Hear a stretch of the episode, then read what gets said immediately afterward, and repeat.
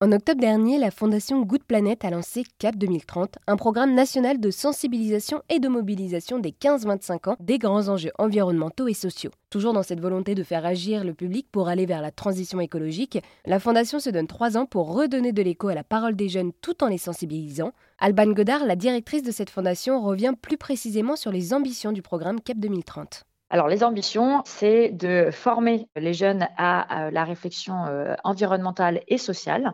Donc, on, ne distingue jamais euh, la réflexion autour de l'environnement, de, la réflexion autour de la société et notamment des, enjeux sociaux et sociétaux. Donc, euh, l'objectif, c'est à la fois de leur donner des éléments de compréhension, des éléments sur ce qui se passe aujourd'hui dans le monde, de leur faire comprendre la situation, mais c'est aussi de leur donner envie de développer des projets, de leur donner des outils pour développer des projets et enfin de donner écho à leurs paroles. Et oui, avec euh, ce programme CAP 2030, vous avez développé trois volets d'action qui vont donc s'étendre sur les trois ans du programme? Le premier outil qu'on a développé, c'est ce qu'on appelle les rencontres. Donc, le principe, c'est de réunir pendant deux jours une centaine de jeunes pour qu'ils puissent s'informer sur les enjeux autour du climat, de la biodiversité et de la justice sociale, qu'ils puissent rencontrer des personnalités inspirantes, qu'ils puissent travailler en collectif sur une thématique qui les touche particulièrement et qu'ils puissent derrière inventer des idées de projets qui leur donneraient envie de se mettre en mouvement. On a effectué la première rencontre euh, début février euh, avec euh, une centaine de jeunes, justement, et on fait cette activité en lien très étroit avec l'agence du service civique. Ça, c'est le premier format, les rencontres. Deuxième format, c'est ce qu'on appelle résonance. Donc là, c'est pour répondre à l'enjeu autour de comment est-ce qu'on donne de l'écho à la parole des jeunes. Donc la réflexion autour de résonance, c'est le fait de, créer, notre idée, ça a été de créer un concours créatif, de euh, pouvoir donner un espace où les jeunes puissent s'exprimer, que ce soit par l'écriture, par la chanson, par la vidéo, par la photo, par le dessin, par le moyen d'expression qui leur convient le mieux, qui puissent nous donner leurs perspectives et leurs idées le futur et comment est-ce qu'ils voient l'avenir, euh, notamment concernant ces enjeux environnementaux et sociaux. On vient de clôturer, d'annoncer les 15 finalistes de la première série du, du concours Résonance. Et enfin, le troisième pilier de ce programme CAP 2030, c'est un pilier autour des éco-délégués. Euh, donc l'objectif là, c'est de travailler avec euh, les établissements scolaires et les académies, euh, les académies pour travailler un programme avec les éco-délégués.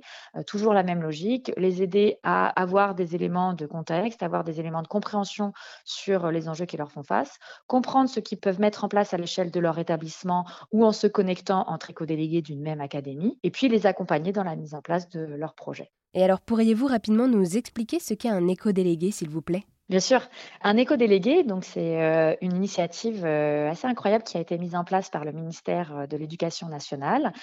Aujourd'hui, dans les collèges et des lycées, vous avez des délégués de classe, donc ça, c'est assez connu de tout le monde. Mais en plus de ça, chaque classe va élire deux éco-délégués, donc des personnes qui sont chargées de porter à l'échelle de l'établissement des réflexions et des idées de projets pour améliorer l'impact environnemental de l'établissement et des classes qui la composent. Donc oui, avec euh, ce programme CAP 2030, vous mettez en œuvre trois grands projets et pour faire un focus sur euh, l'un d'entre eux, j'aimerais qu'on parle de cette euh, rencontre entre les jeunes début février.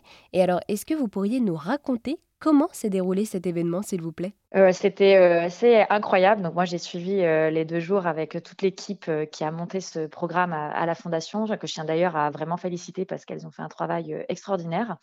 donc comme je vous disais, hein, le principe, c'est pendant deux jours, on a proposé à une centaine de jeunes de, s'informer.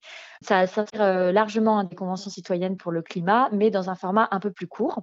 Donc on a fait la, la première rencontre début février à Paris avec des jeunes qui venaient de toute l'île de France. Et je dois dire que les retours qu'on a eus pendant euh, les conférences, les ateliers, la présentation des projets, la séance de clôture euh, qui a eu lieu pendant ces deux jours euh, nous ont vraiment donné une immense confiance dans la suite. Donc, pour vous donner un petit peu un, déroulé de, ces deux journées-là, pour vous expliquer comment on a fonctionné, on a d'abord commencé par leur donner des éléments de compréhension sur, sur ce qui se passait. Donc, on a fait notamment intervenir dans des conférences, dans le cadre de conférences, des personnalités extrêmement inspirantes, que ce soit Najat Vallaud-Belkacem, Maud Sarda du label Emmaüs, Gilles Boeuf qui est un grand biologiste qui a beaucoup travaillé avec le Muséum d'histoire naturelle, une structure qui s'appelle les Pépites Vertes qui met en avant des parcours de jeunes qui ont fait évoluer leur métier et comment est-ce qu'ils intègrent les réflexions environnementales dans leur métier. Donc on a eu à peu près une dizaine d'intervenants dans le cadre de quatre conférences qui ont expliqué chacun les grands enjeux auxquels on fait face aujourd'hui.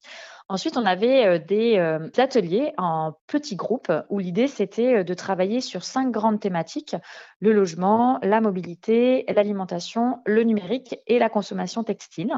Et donc, dans ces ateliers, l'idée, c'était à la fois de donner des clés de compréhension, de comprendre quels étaient les enjeux autour de ces thématiques, et puis ensuite de faire travailler les jeunes sur ce qu'ils en pensaient, comment est-ce qu'ils voyaient le sujet, les faire réagir, et puis les faire travailler sur des idées de projet. Et à la fin de ces ateliers, ces jeunes ont proposé plusieurs projets pensés en commun, c'est bien ça? Euh, donc, il y a eu 14 projets qui ont été proposés par, euh, par ces groupes. Si je vous donne quelques exemples de, projets, pour vous donner une idée, par exemple, il y a un groupe qui a proposé un projet qui s'appelle Balance ton tel. Euh, leur idée, c'était de pouvoir collecter les vieux téléphones portables non utilisés. donc, il y a une quantité de téléphones portables non utilisés qui est assez colossale en France, et de pouvoir les mettre directement dans les boîtes aux lettres du groupe La Poste. donc, il faut savoir que les boîtes aux lettres, il y en a dans toute la France.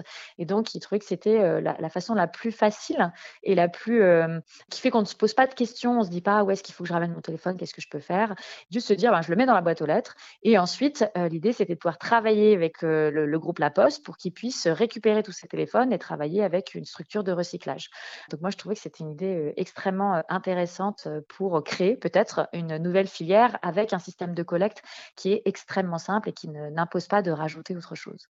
Il y a un autre groupe, par exemple, qui a suggéré de lancer une campagne qu'ils ont appelée la campagne Bisou, la méthode Bisou, pour euh, inciter, euh, inviter chaque consommateur à réfléchir avant d'acheter un vêtement. Donc pourquoi la méthode bisou C'est parce que euh, ils l'ont, ils ont dit en fait, il faut d'abord réfléchir à quel besoin on a. Est-ce que c'est un besoin immédiat? Est-ce qu'on a déjà des choses qui sont semblables? Donc BIS. quelle est l'origine de produit? Le O. Et est-ce que c'est utile? Le U. Donc ils se sont dit comment est-ce qu'on change nos modalités? Comment est-ce qu'on change nos consommations en faisant des bisous et en économisant nos sous? C'était un petit peu la, la catchline de leur grande campagne de plaidoyer qu'ils proposaient. Et il y a eu aussi des propositions autour du social pour venir aider les personnes les plus précaires? Exactement. On a eu aussi euh, des exemples d'organisation d'ateliers de préparation de repas euh, à la semaine euh, en collectivité à petit prix pour les étudiants précaires, par exemple à travers le CRUS, ou des réflexions autour de comment est-ce qu'on peut rénover les logements habités ou les logements vacants en conditionnant les nouvelles grosses constructions grâce à, des, plaidoyers, à des systèmes de plaidoyer.